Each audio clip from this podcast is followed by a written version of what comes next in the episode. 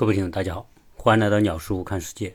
我们经常说，我们不知道明天和意外哪一个先来，所以我在之前聊了一期节目，就是人应该是在活的时候为自己开个追追悼会，还是在死了之后别人为他开一个追悼会？这个话题当然是很颠覆人们的思维，但是世事无常，人们真的很难知道在接下来的一刻会发生什么。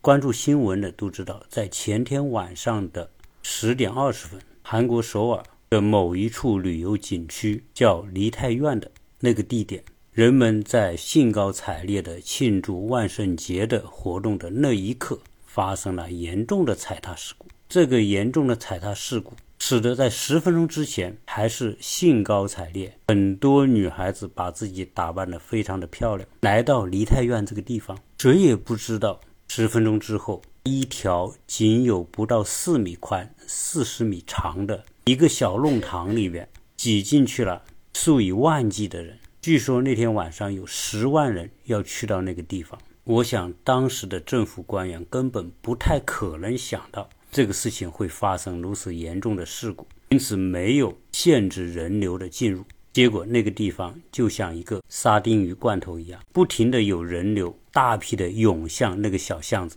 这个拥挤的程度，我们现在可以在网上看到大量的视频和照片，那可以说比沙丁鱼罐头还更加拥挤，很多的人挤在里边，完全没有任何的空隙。在那种情况之下，只要有一两个人跌倒，就会把旁边的人也一起拉倒，因为在那种。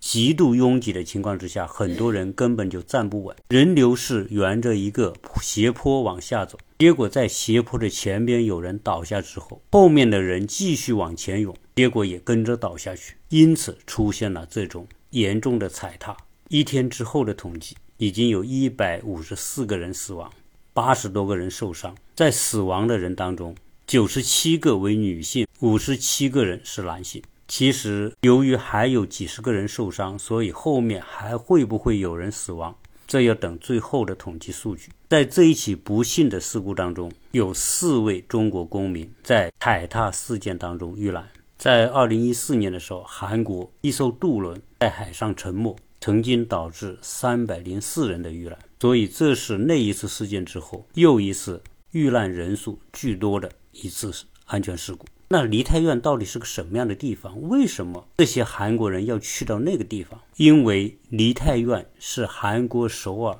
龙山区南山南路的一个商圈。一般年轻人说的那个梨泰院，是指从梨泰院一栋到汉南二栋的长达一点四公里的这一个区间，被称为梨泰院一条街。在这一条街上有一段路，大概是四十米，宽只有四米。而且是一个斜坡，事故就发生在这一个狭窄的斜坡上，这也就能解释为什么在那一段狭窄的地方会有那么多的人涌进去，而且塞得密密麻麻，是因为这一点四公里长的一条街，当然还是可以容下很多人的。据说当晚有十万人在这条街上，但是这些人进入这这条街之后，他们要穿过整个这条街的时候，要经过那四十多米、宽度仅有四米的狭长地带，导致在那一段的人的密度骤然加大，就如同我们开车的时候，你前面这条路是三条车道的，突然前面。改为两条车道，就很容易导致在三条车道变成两条车道的那个口上的车辆拥挤。肯定当天晚上那条街是步行街，由于大量的人涌进这一点四公里长，而且这条街上有很多的商业广场，年轻人很爱去这个地方。如果不是节假日，平时去那条街的人并没有这么多。但是前天晚上是疫情三年来第一次可以不戴口罩，年轻人可以自由的出玩。万圣节嘛，当然是西方的一个节日，也就是西方的那个鬼节，基本上都是小孩和年轻人去庆祝的一个节日。我在以前的节目当中聊到，我们在美国过万圣节，小孩子特别的兴奋，因为在万圣节的这一天，美国的家庭都会把自己的前院用各种鬼怪。骷髅头、女巫、大蜘蛛那些乱七八糟的东西呢，来装点自己的家里的庭院。小孩子也披着斗篷，戴着面具，提着南瓜灯，挨家挨户去别的邻居家要糖。所每家每户在那一天也会在家门口放一些糖果。小孩子来到你家的时候，看到你家有糖果，就会拿一些走。其实大家只是图个好玩。美国的万圣节基本上就是在居住的社区里边，但是韩国不一样啊，韩国跟中国一样，是一个人口大量集中在城市，商业中心很繁华，加上这样的深秋季节，不是那么的冷。所以是出来玩的很好的时间。用我们的说法，梨泰院这一段一点四公里的商业街区，就是韩国的一个网红街区。很多人可能不知道首尔，但是可能知道这个梨泰院。从历史上来说，梨泰院这个地方是一个驿站，在朝鲜十七世纪孝宗的时代，是一个专门供往来信使休息的地方。二战结束之后，韩国有美国的军事基地，很多美军就驻扎在龙山基地，梨泰院就在龙山基地的附近。为了满足当时驻韩美军的日常生活的需要，韩国人就在梨泰院开了不少的商店，也有一些外国人在这里定居。所以，多元的文化使得梨泰院这个地方成为首尔最具异国风情的一个街区，自然。成为旅游的一个热点，所以在韩国有一个比较流行的说法，说去韩国的外国人也许不知道首尔，但是他们一定知道梨泰院，因为如果去观光旅游，一定会去到那个地方。韩国政府也把梨泰院作为吸引外国游客的一个核心景区，说白了，这个地方就是一个商业旺地，因此各种商店、餐厅聚集，同时。还有很多全球顶尖的夜店也聚集在这里，所以平时这条街区就有很多人观光游玩。由于大量的有钱人聚集在这个地方，因此梨泰院这一带也成为韩国著名的豪宅区。很多的韩国的商社财阀和富豪，他们都住在这个附近。这个包括韩国最有钱的商社三星集团的会长的豪宅就在这里。而且他家的房子是韩国房价最高的房子之一。此外，这个地方还聚集了很多国外的使馆，据说一共有五十四个大使馆聚集在梨泰院附近。所以这条街的知名度有点像我们上海的南京路、北京的西单、日本的银座，还有我们长沙的解放路，大概是这种感觉吧。同时，韩国很多的热播的。电视剧和电影也是在这个地方取景，所以这个地方成为网红打卡地。所以那么多的年轻人跑到这个地方去凑热闹过万圣节。所以我们复盘一下当时的场景，就可以知道，时间是发生在晚上的十点，但是人的聚集肯定不是从十点钟开始，有的可能就七八点钟，甚至在附近。用餐之后，大家慢慢的朝这条街汇集，同时要穿过这条街。据当时的消防人员统计，在这个街区十万人聚集，其中有相当多的人是要经过发生事故的那一段狭长的斜坡。八点多钟的时候，梨泰院已经开始水泄不通，挤在人群里面的那些人，特别是很多女性，已经开始感觉到窒息和透不过气来。据当时在现场的人的回忆，由于人流不断的往这个街区涌，结果导致斜坡上的一些人站不稳，接二连三的向前倒下去，后面的人继续往前推，因此倒下的人就会越来越多。有些人幸运的就不往前挤，往后撤，结果他一撤而救了自己一命。我在网上看到一些视频，当这种拥挤开始发生，很多人嚎叫尖叫的时候，有一个老外。他看势头不对，马上就顺着边上的广告牌往上爬。他一往上爬，就脱离了拥挤的人群。可能这个小伙子平时就是那种攀岩高手，所以他呢很快的就爬到广告牌上边，最后爬到房子的二楼，自然他就不会被拥挤在人群里边。当他爬广告牌的时候，还有很多人笑他，甚至拍他说这个人太胆小。但其实这个小伙子，首先我觉得应该为他点赞的就是他能够对这种形势提前做出预判，这是一种很重要的生存能力。在这个现场当中，有好几个美国来的留学生在踩踏当中死亡，其中有一个就来自于亚特兰大，还有一个来自于其他大学的交换生。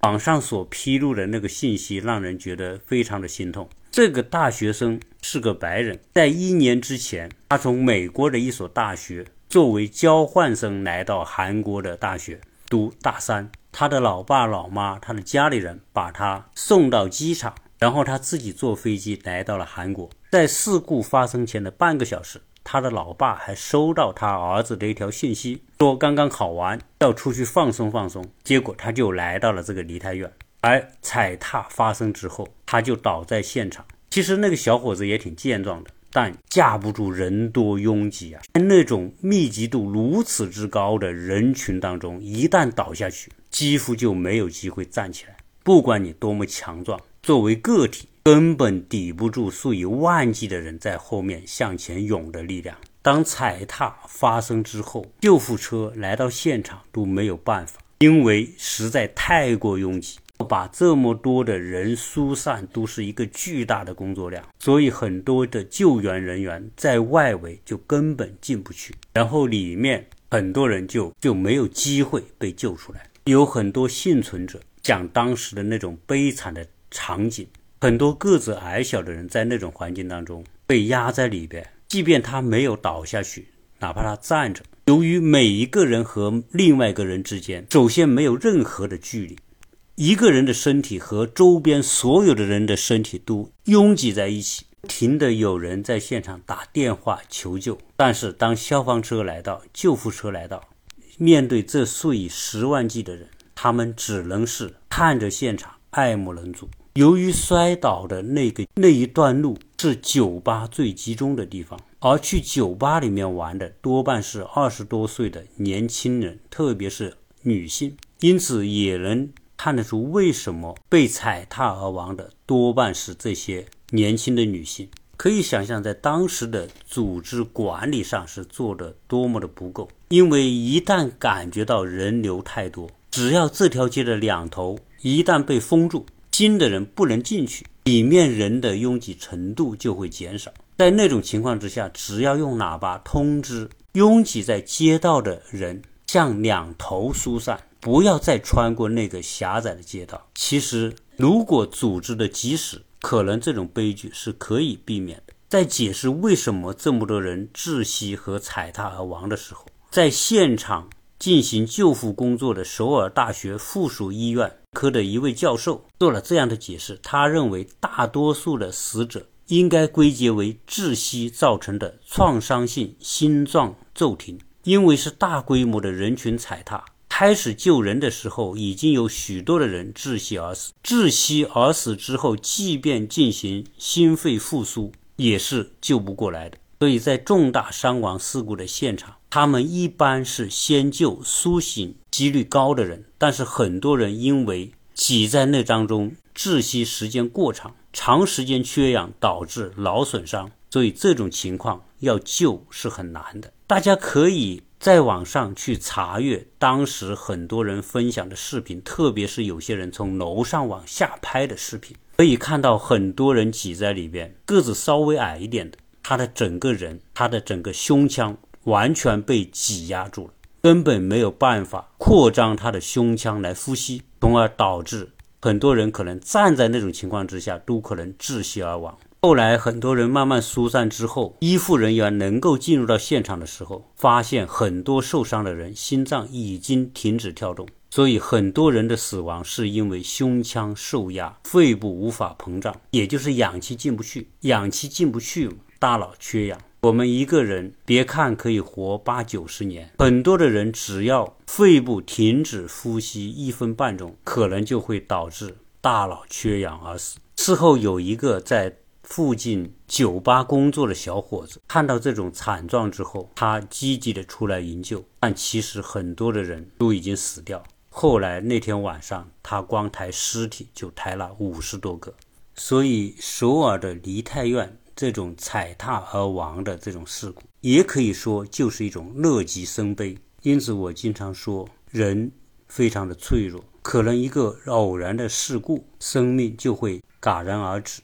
这种意外的到来，确实没有办法有任何的预兆。这种情况有时候让我去反思：我们可以相信来日方长，但是我们同时要预防各种意外的发生。这个时候，我们对自己身边的人，哪怕每一天多一份相互的理解和关爱，彼此在一起好好的沟通和说话，真的就算是意外突然到来，可能内心也不会留下那么多的遗憾。我们每个人都有自己的家庭，都有自己的配偶、父母和儿女。不管怎么样，我们可能都是其中角色当中的一个。但是在日常的生活当中，其实我们往往最容易忽略的就是我们身边的人。我们为了竞争，为了工作，我们可以演好工作当中的角色，但是有时候我们不一定能够演好家庭和亲人之间的角色。在现实生活当中，每我们很多的人最肆无忌惮的就是对待自己的家里人，